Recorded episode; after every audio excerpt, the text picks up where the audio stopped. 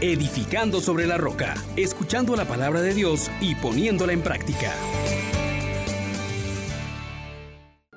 Paz y alegría en Jesús y María. Bienvenidos mis hermanos. El Señor esté con ustedes y les bendiga abundantemente. Soy su hermano Juan Elías de la Misericordia Divina y con gozo, con mucho agradecimiento, iniciamos este día en la presencia del Dios que nos muestra su misericordia para salvarnos. El Dios que se acerca y que quiere mantener una relación personal contigo y conmigo. Por ello, vamos a invitar al dulce huésped de las almas que venga a hacernos habitar en la presencia del Padre y de nuestro hermano Jesucristo. Oh gran poder de Dios, enciéndenos en tu fuego el amor. Oh Espíritu, que vienes de lo alto, llénanos de Dios. Oh Espíritu, óleo santo, úngenos en él.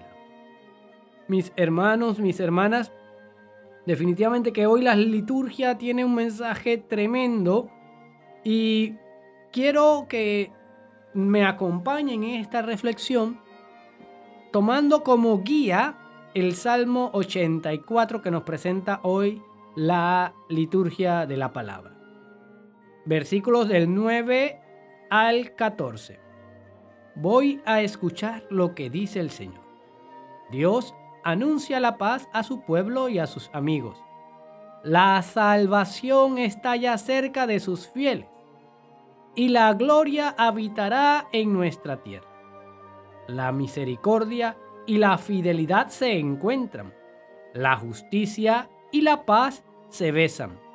La fidelidad brota de la tierra y la justicia mira desde el cielo. El Señor nos dará la lluvia y nuestra tierra dará su fruto. La justicia marchará ante él, la salvación seguirá sus pasos. Palabra de Dios. Te alabamos, Señor. Hermanos, hoy me llena de júbilo la palabra de Dios que nos presenta a un Dios que sale a mostrarnos su misericordia. A un Dios que se acerca al ser humano para ayudarlo en sus necesidades y para ofrecerle una obra de salvación, para ofrecerle la salud, la salvación. Este es el Dios que vamos a encontrar en la primera lectura donde sale Elías de la cueva para encontrarse con Dios. Es también el Dios que se presenta con el dolor que sufre Pablo porque los judíos no entran en el contacto con el Salvador. Es el Dios que se muestra caminando sobre las aguas para venir en pos de nuestras necesidades. Hermanos, hermanas, no podemos menos que estar agradecidos y pensar con este momento de gracia cuán afortunados somos. Ya el catecismo de la Iglesia Católica en el numeral 1 lo dice con claridad y es por allí donde vamos a hacer nuestra reflexión. Dios, infinitamente perfecto y bienaventurado en sí mismo, en un designio de pura bondad, ha creado libremente al hombre para hacerle partícipe de su vida bienaventurada. Por eso, en todo tiempo y en todo lugar se hace cercano al hombre. Le llama y le ayuda a buscarle, a conocerle y amarle con todas sus fuerzas. Convoca a todos los hombres que el pecado dispersó a la unidad de su familia, la iglesia. Para lograrlo, llegada la plenitud de los tiempos, envió a su Hijo como Redentor y Salvador. En Él y por Él llama a los hombres a ser en el Espíritu Santo sus hijos de adopción y por tanto los herederos de su vida bienaventurada. Los herederos de su vida bienaventurada. Hermano, estas palabras son que no las puedes ustedes dejar de escuchar y es que el Señor quiere realmente entrar en esa intimidad. Miremos, por ejemplo, el caso que nos presenta la primera lectura. Elías ha hecho conocer a Israel que solo Yahvé es Dios. Se ha enfrentado a los profetas de Baal. Los ha acabado pasándolo por la espada. Jezabel le anuncia que le va a matar. Y sale huyendo Elías. En el camino se siente desfallecer. Dios le alimenta y lo vuelve a llevar al monte Orep, al monte de la alianza. Y allí le dice, permanece atento que voy a pasar. Le dice a Elías, sal fuera de la cueva donde el Señor va a pasar. Ponte en pie. Pero en el caso de Elías suceden varias cosas. Ah, viene un viento poderoso que desbarata las piedras. Viene un terremoto, viene un fuego y luego una brisa. Allí encuentra el Señor. Pero también nosotros, este, este es el camino que también nosotros nos tenemos que enfrentar.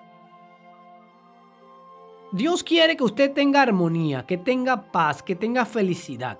Sin embargo, en el día a día, en el recorrido, enfrentamos también vientos poderosos, aquellas cosas que nos amenazan de afuera, las malas noticias, nos vuelven eh, a preocupar los estados económicos, la falta de trabajo. Bueno, todas esas cosas son vientos impetuosos que rompen piedras incluso, las amenazas, las pandemias, todas estas cosas. También el hombre se da cuenta que allí no encuentra la felicidad, que allí no está Dios. Pero a lo largo de nuestra vida también hay terremotos. Estas cosas que nos hieren desde adentro. Heridas de desamor, falta de atención, resentimientos, tantas cosas que por dentro nos van quebrando. Y también nos damos cuenta que allí no encontramos la felicidad, no está Dios. Por otro lado, Aparece entonces el fuego de las pasiones, aquellos que me quieren llevar por el placer y que me encienden por dentro, pero que también me consumen y me hacen daño. Y allí tampoco está Dios. ¿Hacia dónde sales tú? ¿Hacia, hacia dónde buscas la felicidad? ¿Hacia dónde te enfrentas?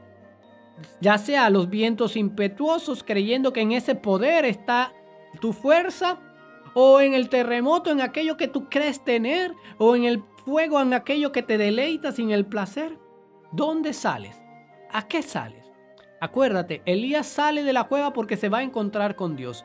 Es esa la línea, vamos al encuentro con Dios. Porque es allí donde todo lo que yo tengo, lo que yo puedo y todo lo que yo disfruto va a tener sentido en Dios. Por esto mismo y ya lo sabe Pablo.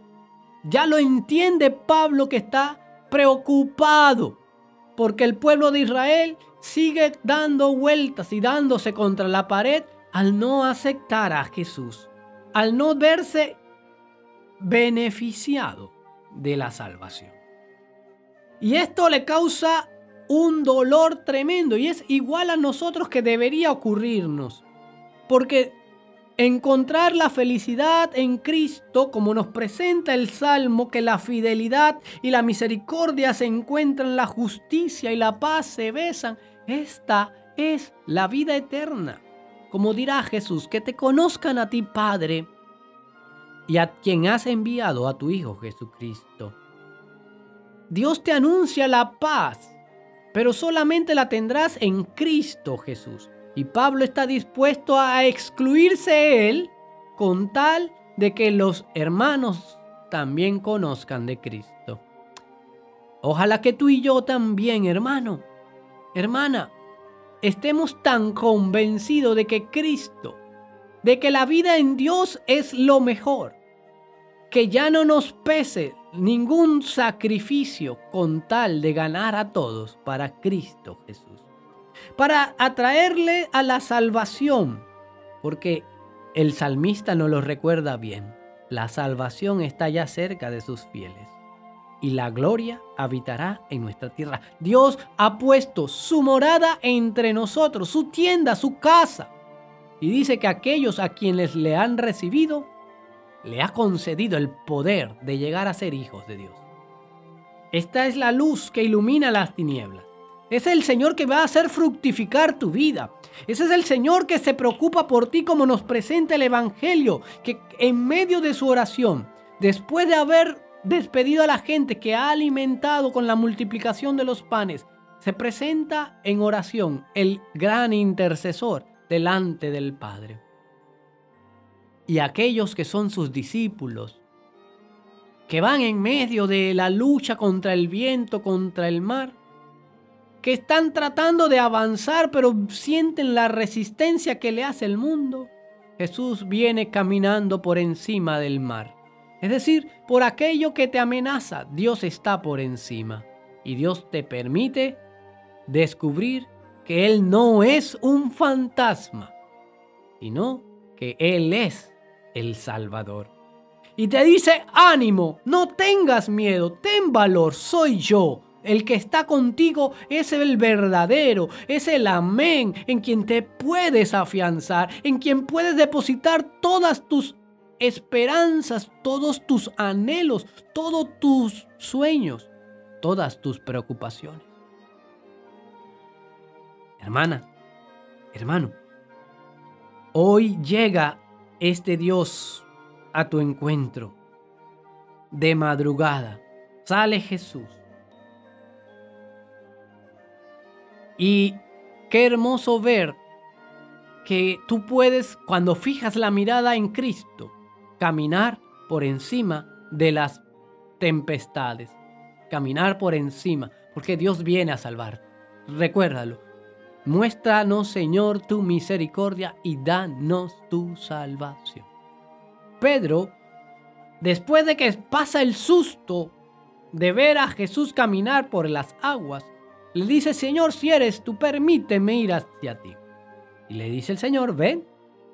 Y en, el medio Pedro va caminando mientras tenía fija la mirada en el Señor, va avanzando. Pero en cuanto puso la mirada en el viento, en las olas, comenzó a hundirse. Sin embargo, el texto en griego nos presenta una belleza tremenda cuando Pedro se comienza a hundir y grita, Señor, sálvame el Señor no solamente le da la mano, sino que lo agarra con fuerza, lo saca del agua y lo trae hacia sí, lo abraza, lo da a su pecho como refugio de seguridad. Este es el Dios que salva. Este es el Dios que te dice ven. Este es el Dios que te dice cuidado. Cuidado con tus dudas, cuidado con tu poca fe.